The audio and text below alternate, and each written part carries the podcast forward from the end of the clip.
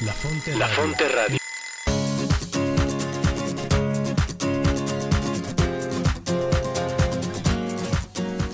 Bienvenidos a tu programa La Brújula. La Brújula. Orientando tu vida con Teresa de Jesús y Juan de la Cruz. Conducido por Cris Torres y Rodo Verduzco. Donde no hay amor, ponga amor y sacará amor porque el amor nos hará apresurar los pasos.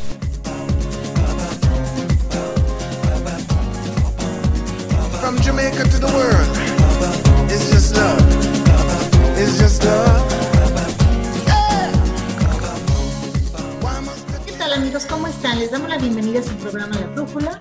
Orientando tu vida con Teresa de Jesús y Juan de la Cruz.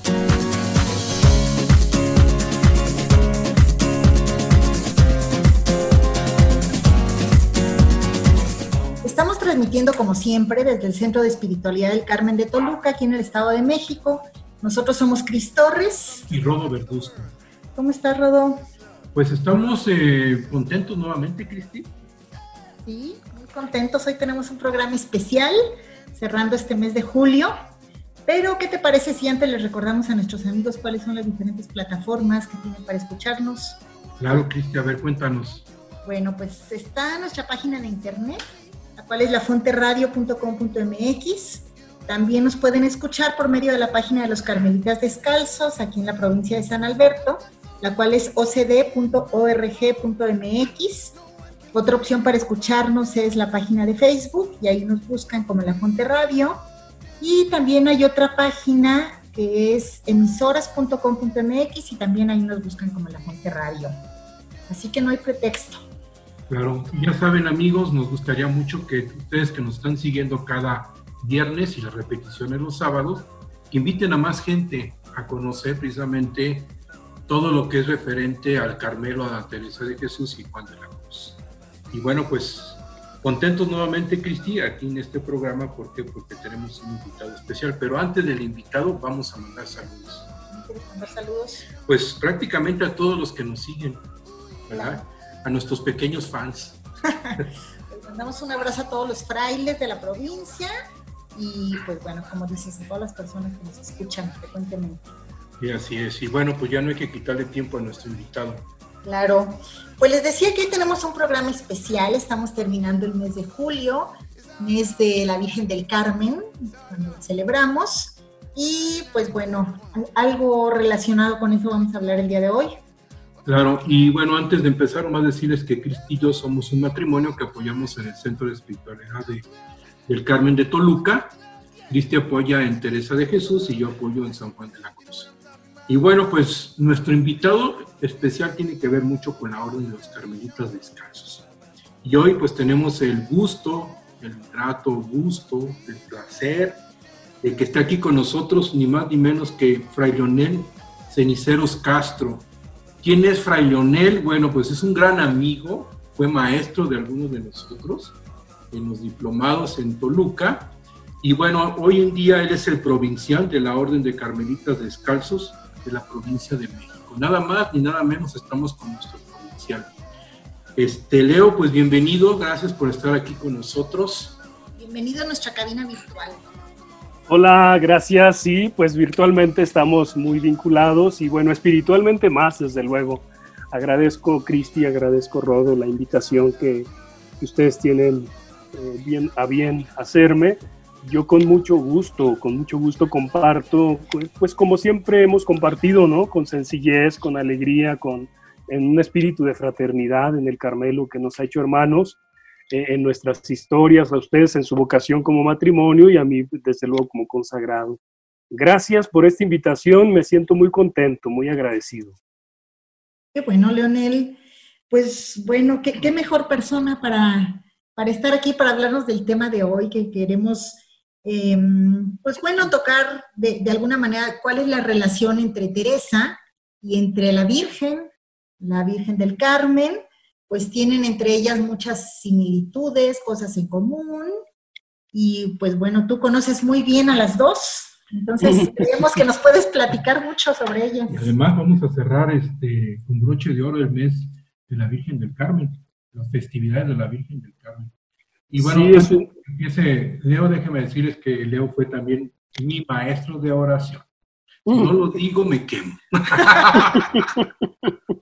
Cada vez que nos vemos le digo de oración, ¿cómo estás? Y pues muy padre, ¿no? El tema, este, Leo, adelante. Pues, ¿qué nos puedes decir de Teresa, de la Virgen María? ¿Cuál es su relación entre ellas? Este, si ves alguna similitud entre ellas o no, ¿qué nos cuentas? Claro, bien. Pues en principio ligadas las dos a una misma tradición, desde luego, la Virgen del Monte Carmelo. ¿no? Es decir, para nosotros los carmelitas, la Virgen pues es modelo, es, es, es, la guía y quien nos lleva de la mano a Jesús, ciertamente. Y desde luego la Santa Madre Teresa de Jesús es, para nosotros también modeladora, es maestra de vida espiritual y es nuestra madre fundadora del Carmelo Descalzo. Y ella tuvo una relación muy íntima, muy cercana con la Virgen, desde luego como buena carmelita.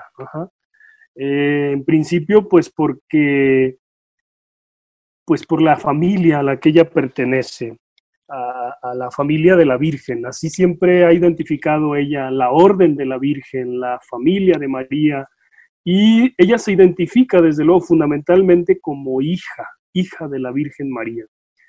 Eh, hablo en principio, bueno, ¿quién es María? Y para después hablar de las similitudes, ¿no? De, de, Teresa con María. Pues es la madre del Señor, del Señor Jesús, una mujer judía, marginal, eh, nazarena, esposa, así le llamaban, ¿no? En los evangelios, esposa del carpintero, de José. Deducimos, pues, también que fue una mujer pobre, una mujer sencilla, una mujer del campo, que vivía al día, como muchas mujeres también en nuestro país y en el mundo actual. Mujer, bueno, que fue sorprendida en su vida, en su primera etapa de vida, pues por Dios mismo, a través del saludo del ángel, eh, llena de gracia y cualidades, una mujer virtuosa y que supo entender a Dios y ponerse al servicio de Dios, al reino, al servicio del reino.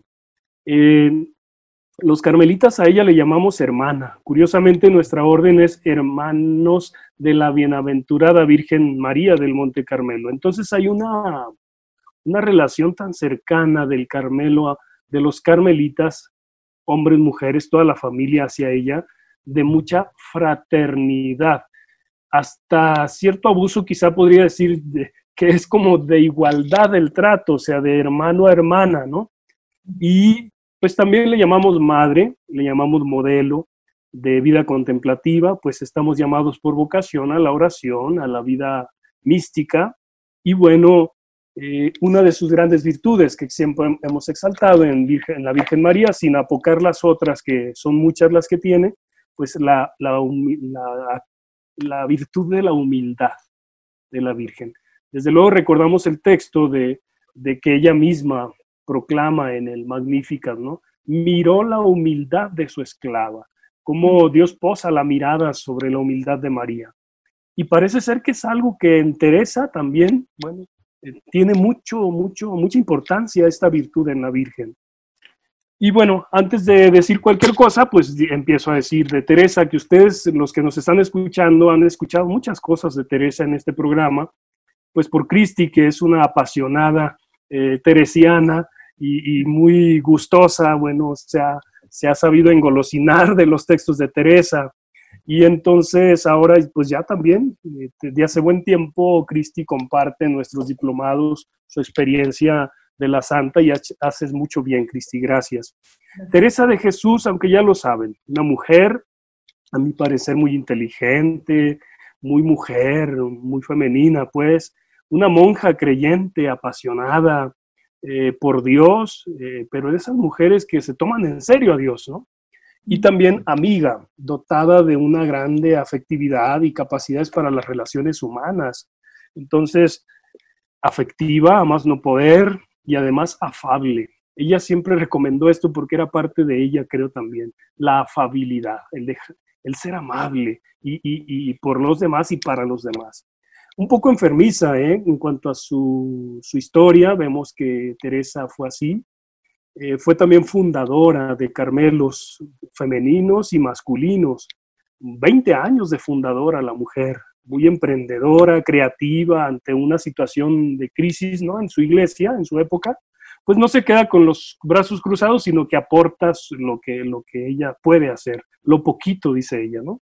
También sabemos que es reconocida como mística dentro del Carmelo, es decir, una persona que tiene una intimidad profunda con Dios, con el misterio de Dios, sabe eh, tomar conciencia de la acción de Dios en su vida y sabe también hablar y proyectar a los demás este gusto por las cosas de Él. Escritora, sabemos que tiene varias obras escritas mm, fundamentales en la literatura de la mística y de la espiritualidad cristiana carmelitana, pues ni se diga. Educadora también, pedagoga, tiene una mistagogía muy especial para poder educar a los demás y ayudarles a descubrir eh, lo hermoso que es la vida en Dios.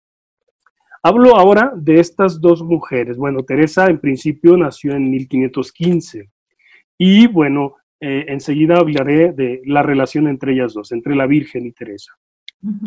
Fíjate, Leo, que también me llama mucho la atención de Teresa entre todas sus virtudes, que también fue doctora de la iglesia, es doctora de la iglesia y, y bueno, yo particularmente lo que he aprendido de Teresa, así con ustedes y con Cristi, con todo esto del Carmelo, este, bueno, pues que es una mujer muy calzonuda, ¿verdad? En el buen sentido de la palabra, o sea, una mujer que, que cuando quería hacer las cosas, las hacía, entonces era con mucha voluntad, me llama mucho la atención eso, el tema de que tenía bastante voluntad, eh, entendió bien su opción fundante, ¿verdad? Entonces, ahora que hemos estado hablando eh, en estos programas de la opción fundante, ella la entendió desde un principio y por eso transformó no solamente su vida, sino la vida de los demás y su vocación la vivió hasta el extremo, ¿no? Igual que María. Así es, mujeres de fe intensa. Y curiosamente, perdón, Cristi. No, no, yo, estaba pensando que las dos llevaron una vida bastante difícil. Digo, de la Virgen, la verdad es que no se dice gran cosa en la Biblia respecto a esto, ¿no? O sea, bueno, pues sí, que aceptó ser madre de, de Dios, del Hijo de Dios, etcétera, pero así como que, pues, lo digo en dos minutos y pasa todo como en los cuentos, vivieron felices para siempre, pero debía ser muy complicado para ella. ¿Cómo iba, este, ella misma lo dijo, cómo voy a tener un hijo si no conozco varón? O sea, muchas cosas que le sucedieron cuando se le perdió el, niño, pues yo como mamá no me imagino la angustia que ha de haber tenido, ha de haber sido algo terrible, este, cuando vio su pasión y muerte, etcétera. Llevó una vida obviamente por amor que ella aceptó, pero fue una vida difícil. Y bueno, es otra similitud que veo con Teresa. Acabas de decir que ella fue muy enfermiza, que fue, duró 20 años de fundadora, pues también suena muy bonito, pero la verdad es que tenía todo tipo de problemas y con todas las personas, ¿no? Entonces, es otra similitud que yo veo entre ellas. En principio, Cris, porque le tocó a Teresa nacer en una época donde la mujer tenía poca injerencia, poca valía. O sea, la mujer era como un cero a la izquierda, pertenencia del hombre, ciertamente, y para servir al hombre. Hay un libro de la época de Fray Luis de León, me parece, que se llama La mujer perfecta, ¿no? Y cómo precisamente se describe a la mujer perfecta como servidora perfecta del hombre, es decir, como una esclava, casi, casi, ¿no? Y bueno, pero era lo de la época, y en esa época le tocó a Teresa, pero igual en una iglesia donde solo el hombre tenía palabra y tenía, digamos, eh, la libertad de expresión, ¿no? Porque ella se, se, tuvo que abrir camino para ella y para muchas mujeres. De ahí, fíjate, el sentido de la clausura de ellas, que la clausura en las monjas de clausura nuestras, en las carmelitas, no es para que ellas no salgan, la clausura es para que no entren a gobernarlas ningún, ningún hombre, ¿no? O sea, ningún cura que tenga, que quiera tener injerencia sobre la vida de las mujeres, sino es un espacio de libertad para ellas. Es muy bello el sentido que se le da a la clausura entre las carmelitas, claro. Wow, qué padre, muy interesante eso. Y fíjate, a mí me llama también la atención de, de Teresa el hecho de que es una mujer que vivió todos sus procesos, tanto humanos como espirituales Entonces, hoy en día, pues es un, es un, un ejemplo para todos nosotros, de alguna manera, de que hay veces queremos como que saltar esos procesos, salirnos y, este, y que todo se haga de como magia, ¿no? De un día para otro, pero ella nos enseña perfectamente que todo tiene su tiempo y su momento, ¿verdad? Y eso me encanta mucho de la santa, ¿por qué? Porque pues, hay veces, me gana a mí, me ganan las ganas de, pues ya de, irme saltando mis procesos. Y cuando volteo a ver a la santa, y bueno, también a San Juan de la Cruz, mi querido santo, este, pues nos enseñan que, tenemos que vivir hoy en día todos nuestros procesos y vivirlos bien. Y, amar, y agarrarnos de, en este caso, de la Virgen del Monte Carmelo, porque también es nuestra imagen y nuestra guía, ¿verdad? Para seguir caminando. Fíjate que, que, me gusta esto que dices, porque los santos no nacieron santos, es decir, se fueron haciendo en la historia y me gusta en la, en la carta que nos regala la exhortación apostólica del Papa Francisco, habla de los santos como que podamos contemplarlos en su totalidad, no solo la parte bonita, sino también su parte de luchas, su parte de, aprendizajes, incluso dice tuvieron errores muy humanos, pero pero finalmente Dios hizo su obra en ellos porque se dejaron, se dispusieron a la obra de Dios, ¿no? Y eso es lo padrísimo que podemos descubrir en Teresa, un ser humano pues normal como nosotros, con fragilidades, pero también con sus fortalezas por gracia y misericordia de Dios, ¿verdad? Eso. Claro. Y, bueno, regresando a la Virgen, pues también eh, tuvo una vida complicada, pues que suena todo muy bonito, pero pues sí, sí. Le, sí le luchó, sí le sufrió y, pues es un gran, gran mérito de ella, ¿no? Ella pudo haber dicho, no, ay, mejor me quedo aquí más tranquilita, este, etcétera, ¿no? Sí, como un sufrimiento consentido, ¿no? Consentido, que tiene su razón de ser, aunque no deja de ser tan, como tú dices, Cris, tan normal de una mujer que es una madre, que, que, se ocupa de su hijo y que va padeciendo al hijo también, eh, es decir, se hace un, una con su hijo y lo que le pasa al hijo le pasa a la madre, ¿no? Entonces, este, en ese sentido, eh, ella va pues acompañando, ayudando a crecer y a tomar conciencia de su ser y su misión, vocación y todo lo que conlleva el ser eh, de Jesús mismo, ¿no? Y, y, por ella misma como el ser madre también. Oye, Leo, ¿y qué nos puedes contar de esa relación entre Teresa de Jesús y la Virgen Ah, bien, gracias Rodo. Me parece que, mira, las dos mujeres son mujeres de fe, la Santísima Virgen y, Teresa. Desde luego, siempre guardaremos las distancias de quién es la Madre de Dios y quién es la discípula, ¿no? De la Madre de Dios. Teresa, una cristiana carmelita. Eh, las dos con una enorme capacidad de amar a Dios y al prójimo. En el Carmelo, una es la madre, bueno, de los carmelitas y la otra es madre de espirituales, ¿no? quienes forman a los carmelitas también para amar a Jesús y a María. Em, Teresa se colocará en relación a la Virgen siempre como hija, hija, hija, es decir, se siente, ve en ella una madre que la ha engendrado espiritualmente desde sus primeros años. Ahorita hablaré de eso. Las dos son orantes, es decir, hacen actos de fe constantemente, buscan la voluntad de Dios, viven en el constante, hágase en mí tu palabra. Eh, curiosamente, las dos son judías, fíjate, de origen judío. Teresa también es de origen judío, es de esa tradición. Cierto. María, sí, ¿verdad? Sí, sí, es algo que, bueno, no todos saben. También. sí aunque pues ella no habló mucho de eso precisamente porque en la época no se estilaba, desde luego era algo también que no era como para presumir, ¿verdad? El tema, pero bueno, ya con tantos estudios que se han hecho actualmente se descubren las raíces de Teresa. Teresa pues como, como también de origen judío. Interesante, qué interesante que estemos hablando entonces de dos mujeres de sangre judía. Muy bien. Em, ¿Qué dice Teresa de María? ¿Cuál es la experiencia espiritual que tiene Teresa de la Virgen?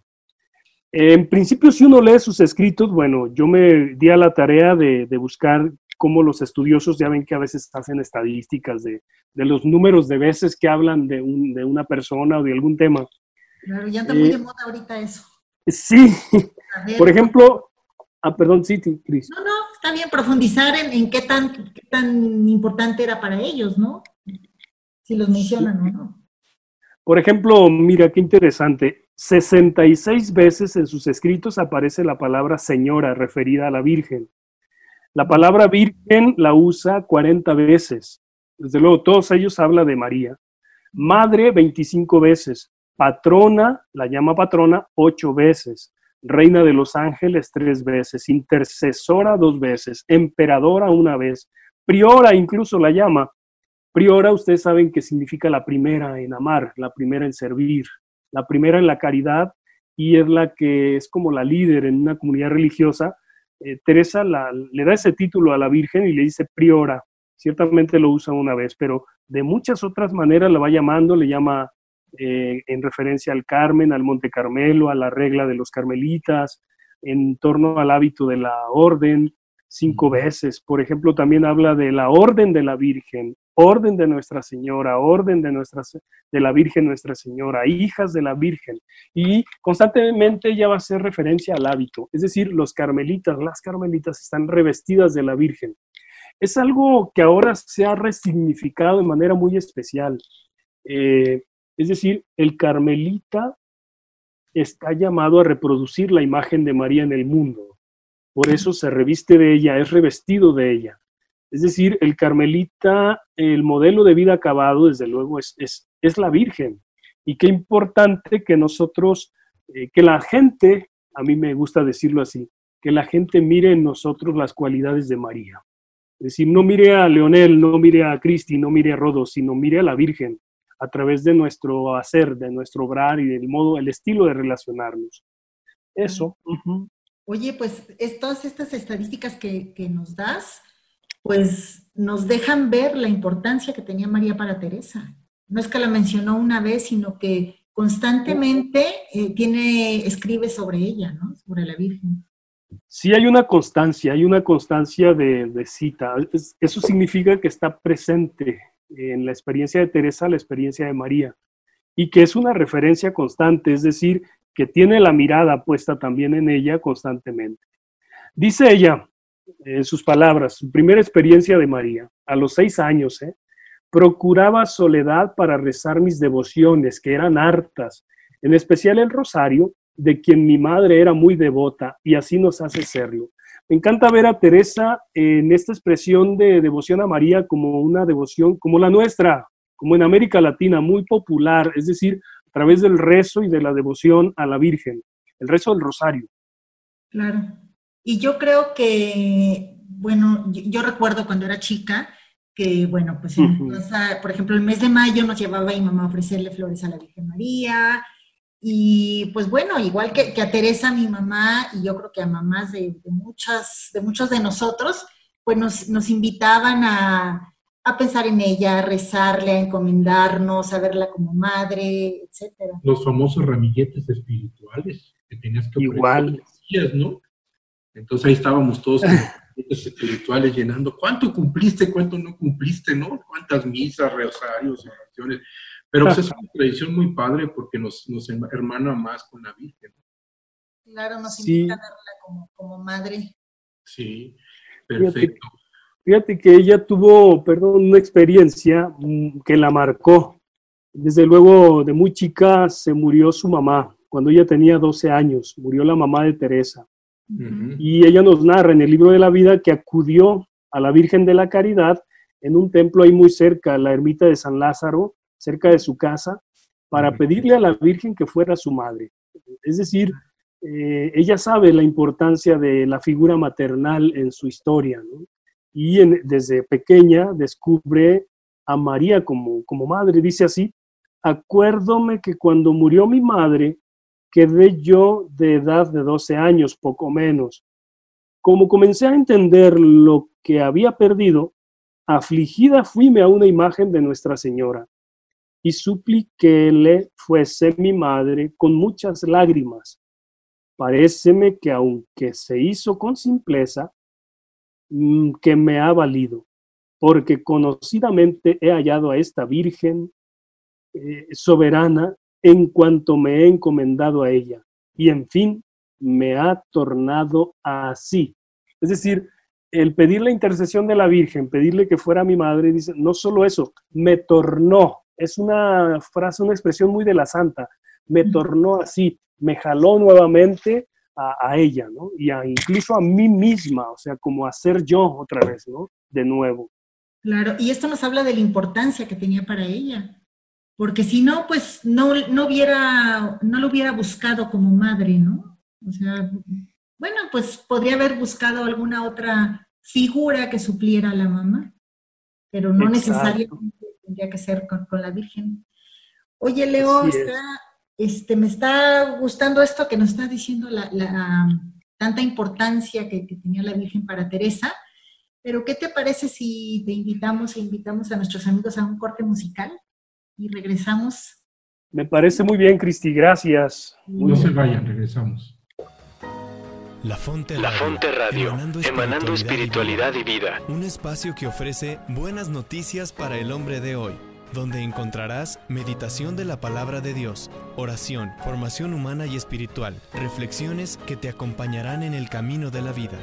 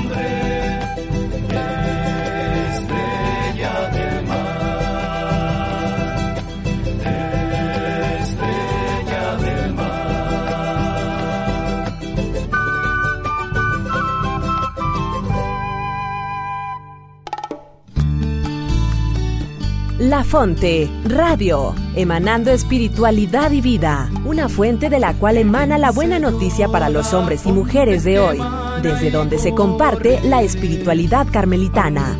No te la puedes perder. Aunque amigos,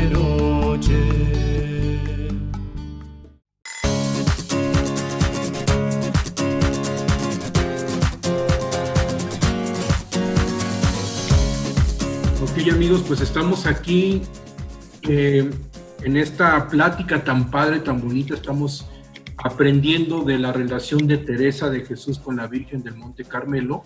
Y Fray Leonel, pues bueno, nos está explicando de una manera muy sencilla y muy amena todo esto. Y yo lo único que quiero comentar, así que me llamó la atención para dejar a Leonel que siga, es ese profundo sentido de pertenencia que tenemos los carmelitas descalzos con la Virgen que nos enseñó precisamente Teresa de Jesús. Primero, bueno, pues es la orden de la Virgen, ¿no? nosotros somos la orden de la Virgen del Monte Carmelo. Este, dice que somos también la orden de Nuestra Señora, o sea, somos parte de, esa orden. Eh, y me llamó mucho la atención que somos hijas e hijos de la Virgen. O sea, la Virgen es todo para nosotros. Sin la Virgen María no se puede, no nos moveríamos y tiene un profundo sentido de pertenencia en la orden de los carmelitas descalzos, ¿no? Y, muchos de nosotros inclusive pues traemos el escapulario como parte de esa pertenencia, de recordar que somos hijos de María y todo esto nos lo enseñó Teresa de Jesús. Qué padre, ¿no? La Virgen cuando habla del escapulario, Rodo, habla de el hábito, o sea, no habla de como ahora nosotros conocemos el pequeño pedacito de tela, café, ella habla del hábito, dice, cuyo hábito traemos indignamente y traen cada una de las carmelitas, dice, alábenle hijas mías. Bueno, Cristi recordará este texto porque es del tercer libro de Moradas, 1.3, dice, alábenle hijas mías, que lo que sois de esta señora verdaderamente, y así no tenéis tan buena madre. Imitadla y considerad que tal debe ser la grandeza de esta señora y el bien de tenerla por patrona, pues no han bastado mis pecados, dice ella, ¿no? Está hablando de sí, y ser la que soy para deslustrar en nada esta sagrada orden. Es decir, ella dice, a pesar de mí, la orden, bueno, de María, pues sigue siendo, y como muy agradecida pues por el hábito. Ella cuando habla, como te digo, del escapulario, de ese gran regalo, se siente como muy dignificada, muy especial, de la relación de María hacia ella que le ha regalado el hábito, le ha hecho parte de ella. Traer el vestido de la Virgen significa ser parte, ser ella misma, pues, para los demás. y, la menciona, perdón, como patrona, ¿no? Cuando, cuando hablamos de algún santo patrono, alguien como que queremos parecernos, es nuestro modelo, nuestra imagen, eh, imagen a seguir, ¿no? Es revestirnos, ¿no? Revestirnos, exacto. eso es ser carmelita, usar el vestido. Desde luego, trae una, una consecuencia ética, ¿no? Usar el vestido de la Virgen, que desde luego es, eh, la idea es que podamos consagrarnos a ella e imitar sus virtudes, porque mucha gente lo puede usar como un amuleto de buena suerte, ¿no? Para que me vaya bien, dicen, ¿no? No, pues es que el tema del hábito, del escapulario, significa más bien este, comprometerse con la Virgen, darla a conocer a través de la, misma manera de ser. Hay un texto bellísimo en el capítulo 33 del libro de la vida, el número 14. Eh, me parece que concentra toda la mariología teresiana. Dice ahí, parecióme, tuvo una gracia mística Teresa de María, parecióme, estando así en arrobamiento grande, que me veía vestir una ropa de mucha blancura y claridad. Y al principio no veía quién me la vestía, dice ella. Después vi a Nuestra Señora hacia el lado derecho y a mi Padre San José al lado izquierdo, que me vestían de aquella ropa. Díceme al entender que estaba limpia de pecados, acababa de vestir y yo con grandísimo deleite y gloria Luego pareció asirme de las manos de Nuestra Señora. Este gesto es muy importante, asirme de las manos, o sea, la Virgen la tomó de las manos en esa visión que tuvo, dice, díjome que le daba mucho contento en servir al glorioso San José y que en el monasterio se serviría mucho al Señor y ellos dos, María y José, que no tuviera miedo eh, en la quiebra de este proyecto. Que eso sí, aunque la obediencia que daba no fuese a mi gusto, porque pues bueno, a todo mundo le cuesta obedecer, dice que ellos serían los que guardarían este, este proyecto de vida. Bien, pues creo yo que este texto expresa esa cercanía de Teresa con hasta un vínculo, un gesto que me parece importante de, de tomarla de las manos. Teresa, cuando usa este gesto, es, es, es de mucho cariño, de mucho afecto, como cuando tomas a la mamá, al papá de la mano y caminas junto hay una seguridad, hay una confianza, hay una unidad muy, muy bella, pues. Claro, y, bueno, a lo mejor muchos de las personas que nos están escuchando no lo saben, pero Teresa era muy devota de San José.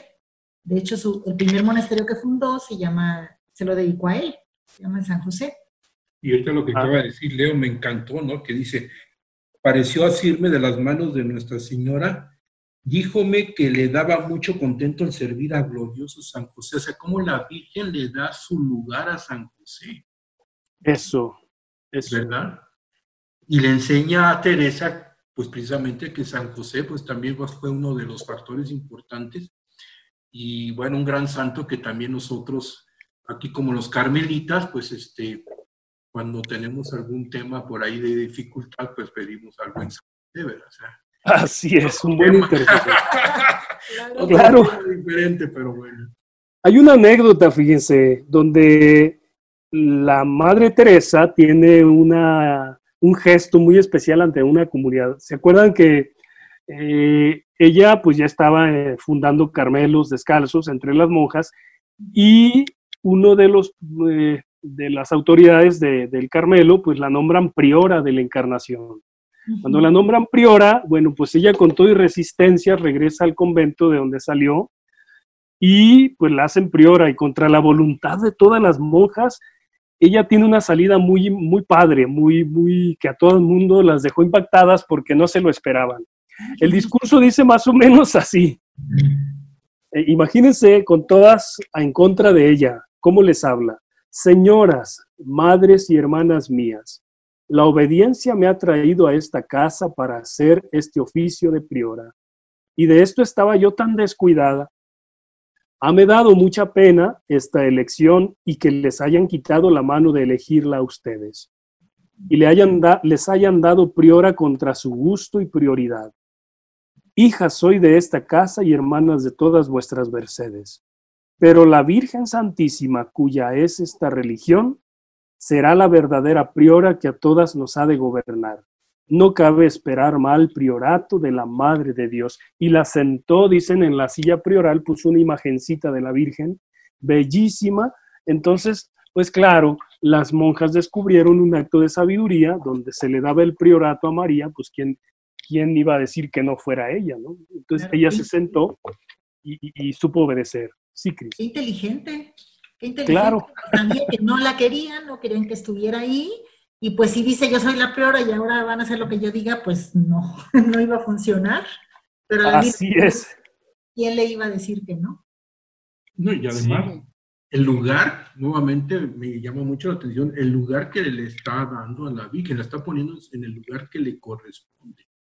Entonces eso me hace pensar, nosotros o yo, ¿qué lugar tengo a la Virgen que le corresponde en mi vida. Yo recuerdo incluso hasta en la película de Teresa, donde habla de este, esta parte que nos comentas, este, le da las llaves, se las pone a la Virgen, que las llaves realmente las, las carga y las guarda, las resguarda la priora, se las da ahí a la Virgen, ¿no? Entonces, como que es un símbolo muy significativo. Es muy carmelita también eso, Cris. Si se dan cuenta, en los antiguos conventos del Carmen, eh, especialmente del Carmelo Descalzo, eh, podemos descubrir que a la puerta siempre habrá un San José y del otro lado estará la Virgen. Pero sobre todo a quien se le da eh, el cuidado de la puerta, se le llama así, es el patrono de los carmelitas, se le da San José. Si tú entras al museo que está ahí pegado al Carmen de Toluca, está escrito en las paredes un poema bellísimo sobre el patrocinio de, de José sobre el Carmelo, que vale la pena que quien vaya a ese museo se, se, ponga a observar ese poema donde habla, eh, hablan los carmelitas de, este, de esta tradición, de este patronato, pues muy, muy bello. Pues si quieren, enseguida les compartiré sobre las actitudes de, de, de Teresa en torno al cierto parecido con la Virgen. ¿Cómo ven? Adelante, adelante. Ustedes saben que algo fundamental en María fue su fiat, el hágase. En el Evangelio de Lucas podemos tener este, este texto que nos habla de, he aquí la esclava del Señor, hágase en mí según tu palabra. Llegó un momento en que Teresa lo vivió también a su manera y lo escribe, lo, lo narra de una manera muy padre. Dice Teresa, Camino de Perfección 32.10. Cúmplase en mí, cúmplase Señor en mí vuestra voluntad de todos modos y de todas las maneras que vos, Señor mío, quisierais. Si queréis con trabajos, dame esfuerzo, dadme esfuerzo, y vengan. Si con persecuciones y enfermedades y, y deshonras y necesidades, aquí estoy. No volveré el rostro, Padre mío, ni es razón vuelva a las espaldas. Disponed de mí como en cosa vuestra conforme a vuestra voluntad. Me parece que este texto de Teresa es bellísimo donde está diciéndole al Señor, me rindo, soy toda para ti y haz de mí lo que quieras. Lo dice como digo a su manera, venga lo que venga, sea lo que sea, Señor, aquí estoy. Es un acto de mucha parresía, ¿eh? de mucha determinación. Decirle al Señor, dame lo que quieras y estoy dispuesta a todo, ya es un acto pues de una fe intensa. ¿eh? No sé qué piensan ustedes de esa acción de Teresa. Podemos decir que es como el ágape de la Virgen, ¿no? Nada más que en la parte teresiana, ¿no? Pero sí, o sea, es armarse de valor y decirle, pues acepto lo que venga, acepto problemas, acepto persecuciones y tantas cosas, ¿no? La verdad, pues da miedo. A mí yo pienso, si ahorita lo pienso y lo no, digo, ¿qué dijo? O sea, es, difícil. Y pues es lo mismo que dijo la Virgen con el hágase, ¿no? Hágase en mí según tu palabra, o sea, estoy abierta a lo que tú quieras, pero se necesita mucho valor, mucha confianza, humildad, fe, porque no es nada sencillo. Y fíjate que aquí está poniendo su voluntad en la voluntad de la, de la Virgen, en la voluntad de Dios. Cúmplase, Señor, en mí vuestra voluntad de todos. O sea, es poner su voluntad en la voluntad de Dios. Y eso es la libertad que todos tenemos, ¿verdad? Sí, Finalmente, ustedes saben que nuestras constituciones y nuestra regla nos invitan a poner la mirada en María, en esa persona evangélica.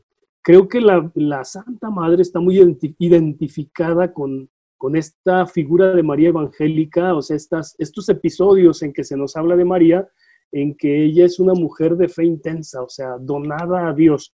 Y en esto es lo que los santos carmelitas buscarán imitarla. Igual, si ustedes ven a Teresa de Lisieux, hay un poema, el último poema que escribe, Porque te amo María, en este mismo tono, o sea, fijándose, eh, leyendo a Teresa en el Evangelio, haciendo una interpretación personal, pero finalmente dejándose modelar por estas actitudes de la Virgen mm, con estos gestos tan, tan sencillos, pero tan profundos, ¿no? De fe. Hay, también el Magnificat. El Magnificat de María, pues ustedes saben, es un canto de alabanza, un canto de alegría por reconocer la obra de Dios en ella. La Santísima Virgen María exulta, exulta de gozo, proclama mi alma la grandeza del Señor, se alegra mi espíritu en Dios mi Salvador. Y empieza a decir ella una, una, una historia de salvación en la que ella reconoce el obrar de Dios. en Lucas 1, 46, 55. Ustedes lo pueden ver eh, quienes están escuchando en su Biblia. Y Teresa de Jesús en el libro de la vida 19, 15, en una vez, en una ocasión escuché al padre Maximiliano de Reis que le tituló este episodio de la, de la Santa el, el Magnificat de María, dijo, ¿no? ¿De qué se alegra Teresa? Bueno, ¿de qué se alegra María? De la obra de Dios. ¿De qué se alegra Teresa? Es, dice así, miren lo que el Señor ha hecho conmigo que primero me cansé de ofenderle, que su majestad dejó de perdonarme. Está siendo un magnífica de la misericordia de Dios. Dice, nunca se cansa de dar ni se pueden agotar sus misericordias. No nos cansemos nosotros de recibir. Sea bendito para siempre. Amén. Y alábenle todas las cosas. Es un canto de, bueno, ella está viendo su propia experiencia de vida donde descubre a un Dios de misericordia infinita, ¿no? Donde ella se ve, se vive como una mujer perdonada siempre, una mujer renovada por la misericordia de Dios. Claro. No, pues imagínate dónde quedamos nosotros, ¿no? Dice ella, primero me cansé de ofenderle, que su majestad dejó de perdonarme.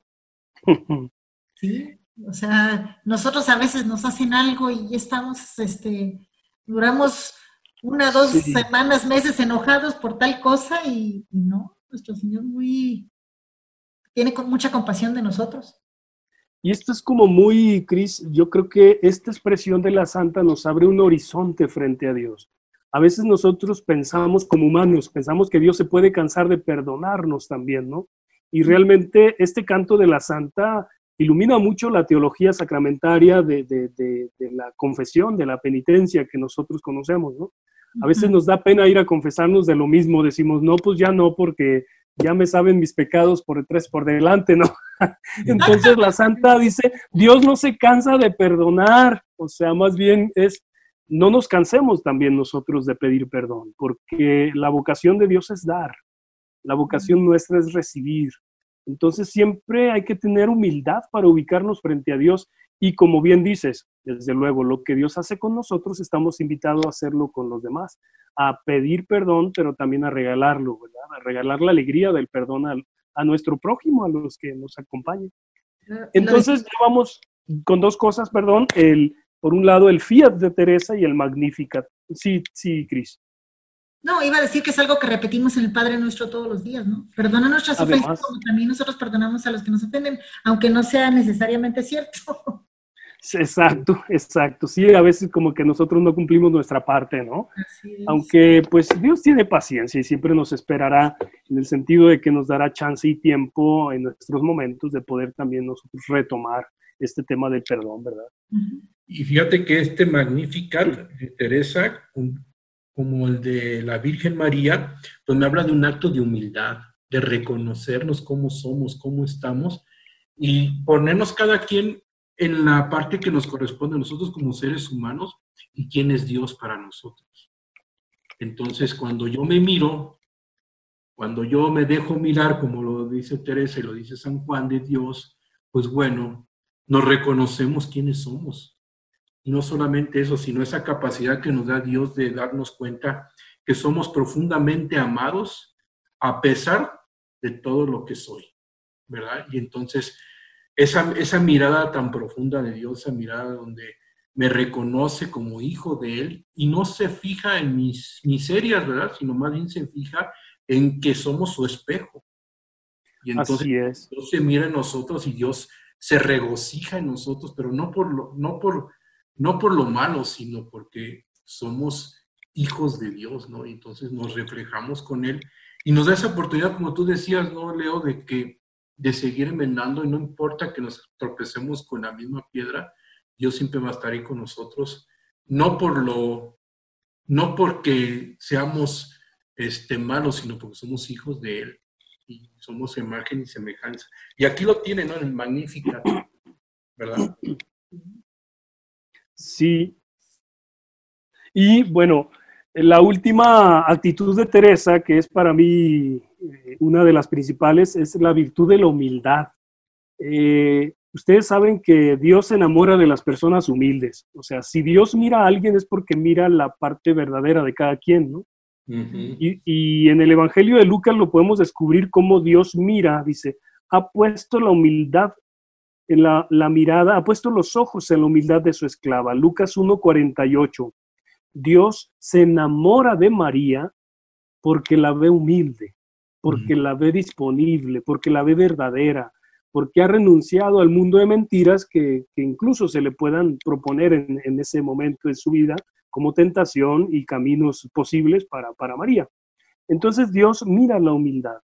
Eh, Teresa, pues ustedes saben, si de alguna virtud habla y elogia, pues es el tema de la humildad. Dice ella en Camino de Perfección 19.3, parezcámonos, hijas mías, en alguna cosita a esa sacratísima Virgen cuyo hábito traemos. Si quiera en algo imitemos, dice ella, su humildad. Y para Teresa, humildad es andar en la verdad. O sea, para Teresa es andar eh, en lo verdadero del ser, de la existencia, de lo que, bueno, estamos llamados nosotros a, hacer. Ella, saben, se, se, se, quejará muchas veces del mundo de mentiras, dicen, el que podemos nosotros meternos y justificarnos, incluso usar máscaras a través, como mentiras, pues, para poder cubrirnos. Si algo tiene Teresa es que sabe cantar, sabe vivir y andar en la verdad, en la humildad, pues. Eh, creo que en eso ella tiene como modelo a la Virgen y bien nos puede a nosotros este, también en este tiempo. Cada quien podría, tendría que revisar cuáles son sus propias mentiras y de qué manera podemos como, como retomar el camino de la verdad. Sabemos que la verdad es el camino de la libertad, o sea, la verdad nos hace libres. Fuera de ella pues bueno, nos engañamos, nos caemos, nos ensuciamos, nos, nos, nos hacemos bolas, ¿no? Y nos engañamos bien. Es importante este tema de la verdad en Teresa, que en algún momento quizá después podamos ahondar sobre el tema de la humildad eh, en torno a su relación pues con la Virgen. Esforcémonos, dice Teresa, en poder este, imitar esta virtud de la Virgen. Pues este tema da para mucho, ¿verdad, Leonel? Sí, así es. Eh, este, parece que no, pero Teresa tiene una gran hondura cuando habla de la Virgen. Si habla de la madre, pues es porque se siente engendrada. Si habla de la patrona, es porque dice, le he donado mi vida. Si habla de la protectora, es porque pues se siente segura por la, por, por, porque la Virgen protege, la Virgen acompaña, ¿no? Y si habla de, de, virtudes, pues porque es un dechado de virtudes, María. Así es. Oye, Leo, y bueno, se nos está acabando el tiempo, ya viene la guillotina. Nos gustaría así que dieras un resumen o las conclusiones de, esta parte tan padre que de la relación de, Teresa con la Virgen María, ¿no? La, la, Virgen del Monte Carmelo. ¿Qué nos podrías decir así como a modo de, de conclusión para llevándonos en nuestra reflexión? Sí, Rodo y Cris, con mucho gusto. Creo que es una breve síntesis de lo que hemos visto. Ojalá y esto haya tocado la vida de nuestros oyentes y también se sientan eh, llamados a hacer un resumen de su capítulo mariano, ¿no? De, de, su experiencia que tienen con María. Sería muy rico que cada quien pudiera ver en esta experiencia de Teresa, bueno, a través de eso, también ver la propia suya, que seguro será muy rica. En principio hemos dicho que la devoción a la Virgen eh, en Teresa es hondamente filial, arraigada a esta tradición familiar de los carmelitas. Es decir, la Teresa se ubica como una hija. Siguiente, Teresa usa en sus escritos muchos títulos y eso habla de la constancia en la relación que existe entre la Virgen María y Teresa, y Teresa y la Virgen. De aquí para allá y de allá para acá, pues hay una relación de hermana, madre, patrona, también la imitación de la Virgen María sigue siendo vigente para todos nosotros aquí y ahora. Desde luego es parte fundamental de nuestra vida cristiana. Se podrá hablar de marianismo teresiano más que de mariología teresiana. Ustedes saben que mariología es un tratado sistemático, completo, integral. Lo que encontramos en la santa es un marianismo, es decir, experiencias que ella tuvo puntuales de la Virgen, pero que marcó toda su vida más no hay un tratado propiamente como teológico, ¿no? En torno a, la figura de María, sino más experiencial, místico, espiritual. Eh, por otro lado, eh, la orden de los carmelitas eh, le llamamos siempre y será la orden de Nuestra Señora. Mm, podemos ahondar un poquito más sobre este marianismo teresiano, quizá más adelante. Hace falta también que los estudiosos pues mm, nos den su palabra un poco más especializada. Hemos, yo así concluyo, hemos hablado de esta relación filial de Teresa con la Virgen en base a sus escritos. La idea era provocar en quienes nos escuchan un amor especial a la Virgen en este cierre de mes de julio, que es un mes de, de fiesta de los carmelitas en torno a María. Que nuestra devoción a ella pues no sea boba, sino que sea una devoción que, que impacte nuestra vida y que nos produzca un deseo de transformación, sobre todo de aquellas fragilidades pues más fuertes que nos pueden llevar, bueno, a, cometer errores o a mantener relaciones distorsionadas con los demás, que esta figura de María nos invite a, cambiar, a mejorar, sobre todo pues el amor a Jesús, el amor a la Santísima Trinidad y el amor a José, desde luego, como lo tenía María también, eh, que sea también en nosotros algo importante. Fíjate, Leo, que me encanta mucho, me llevo esta frase antes de despedirnos, que la Virgen del Carmen es nuestro faro, y hablando del programa de la brújula, es nuestro faro y la brújula de, que nos guía en nuestra vida, ¿verdad? Entonces, este, pues gracias, Leo, te agradecemos mucho. Primero, pues que eres un gran amigo, un gran maestro, profesor de vida, un ejemplo de vida y por el tiempo que nos has dado eh, el día de hoy, precisamente para poder cerrar el mes del Carmen, ¿no? O sea, nos llevamos mucha tarea y aprendizaje de, la relación de la Virgen del Carmen con Teresa de Jesús. Así es, pues bueno, mucho que imitar y mucho que aprender de nuestro modelo. Y, pues te agradecemos, te agradecemos estas reflexiones, todo esto que nos has platicado y recordado acerca de Santa Teresa y de la Virgen María y pues esperamos tenerte por aquí otra vez pronto. Gracias, gracias a los dos por su tiempo también. Su, este, ustedes saben que este es un tiempo de evangelización, el compartir nuestras experiencias para poder suscitar en otros también una experiencia de Dios, un deseo de Él, ¿verdad? Y que como María, nosotros los carmelitas vivamos a tope este, esta parte de la regla que dice meditar día y noche la ley del Señor y la Virgen meditaba todas las cosas del misterio de Jesús y las guardaba en su corazón.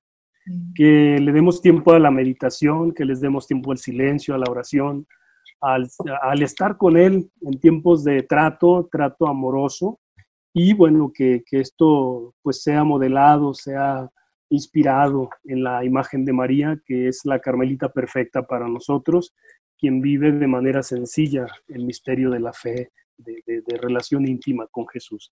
Que también para nosotros sea eso. Gracias, gracias, gracias. Gracias. Y recuerden amigos, el que anda en amor ni cansa ni se cansa. Porque camina mucho en poco tiempo. La Fonte, Radio, emanando espiritualidad y vida. Porque el hombre de hoy tiene deseos de escuchar buenas noticias que den esperanza y vida ante un mundo tan convulso.